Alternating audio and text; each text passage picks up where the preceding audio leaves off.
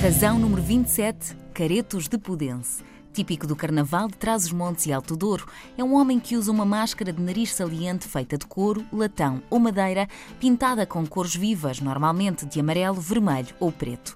Numa outra versão, a máscara pode ser feita de madeira de amieiro, decorada com chifres ou outros apetrechos. Para completar o traje, os caretos usam ainda um fato colorido de franjas com chocalhos à cintura. Para falar comigo sobre esta figura misteriosa, tenho António Carneiro, presidente do grupo de Caretos de Pudense. Os caretos de Pudense são uma das razões para gostarmos de Portugal? Sim, é uma das razões para gostar de umas tradições, uma das tradições mais genuínas e autênticas de Portugal. É, é uma tradição única, autêntica, que vale a pena visitar e já agora nós temos um espaço temático uhum. da tradição dos caretos, que é o Museu do Careto, em Pudense, aqui no Nordeste Transmontano, bem próximo da, da praia do, do Asilo, uh, Sétima Maravilha, também considerada há bem pouco tempo. E já agora, por falar em maravilha, também uh, Pudense é candidata também à, à Sétima Maravilha das aldeias autênticas. Qual é a verdadeira história desta figura? O Careto de Pudense insere-se numa tradição, num rituais de passagem que se perdem no tempo, né?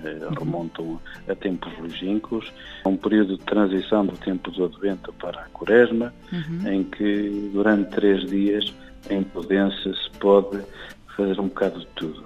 É muita folia, muita festa, é, desde que criamos a Casa do Careto, é, pronto, foi necessário fazer um um programa específico para, para atrair visitantes, porque é assim, estas tradições, se não tiverem público, eh, elas acabam por morrer. Pudense eh, acabou por eh, ser eh, uma das aldeias que conseguiu preservar esta tradição. Uhum. Hoje o, Carnaval ou o do Chocalheiro eh, consegue capitalizar ano para ano mais turistas, mais visitantes, mais seguidores desta tradição uhum. e que é um grande orgulho.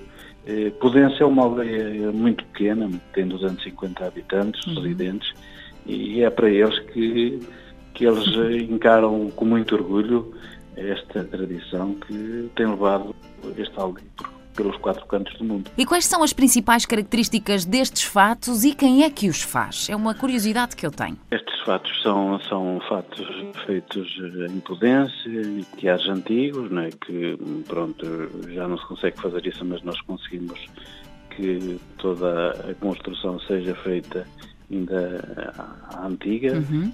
em Pudência, com, com colchas, e que depois são são, são ornamentadas com, com, com franjas por tudo, por todo o fato, né? Pronto, e dá as cores que predominam é, é o vermelho, o verde e o amarelo.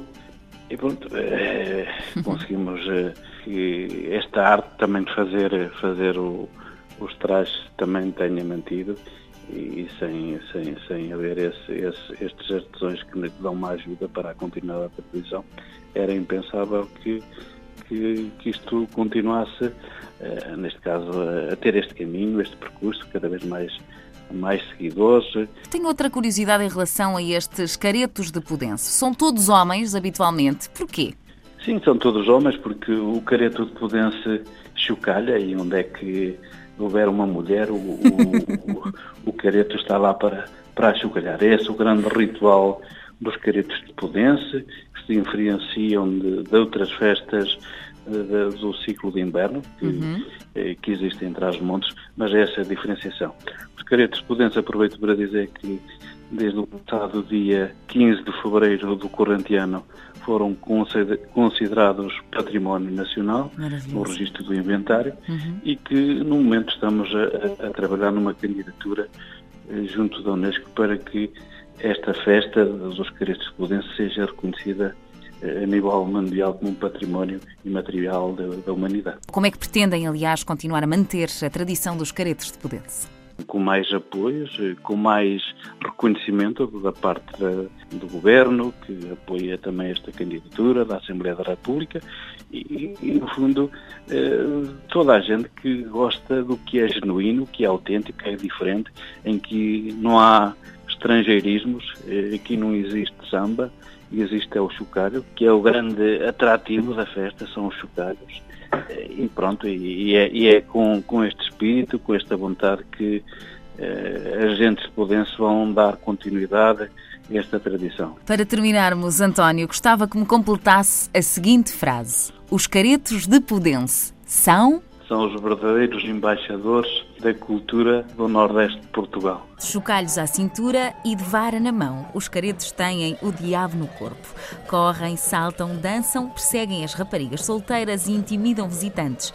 As festas de Domingo Gordo e do Dia de Carnaval em Pudense são da inteira responsabilidade dos caretos, estes seres mágicos que vivem nas máscaras e nos trajes exuberantes que invadem as ruas desta pequena aldeia para expulsar os males e purificar. Mais uma tradição que é um verdadeiro motivo para gostarmos de Portugal. Mil e uma razões para gostar de Portugal.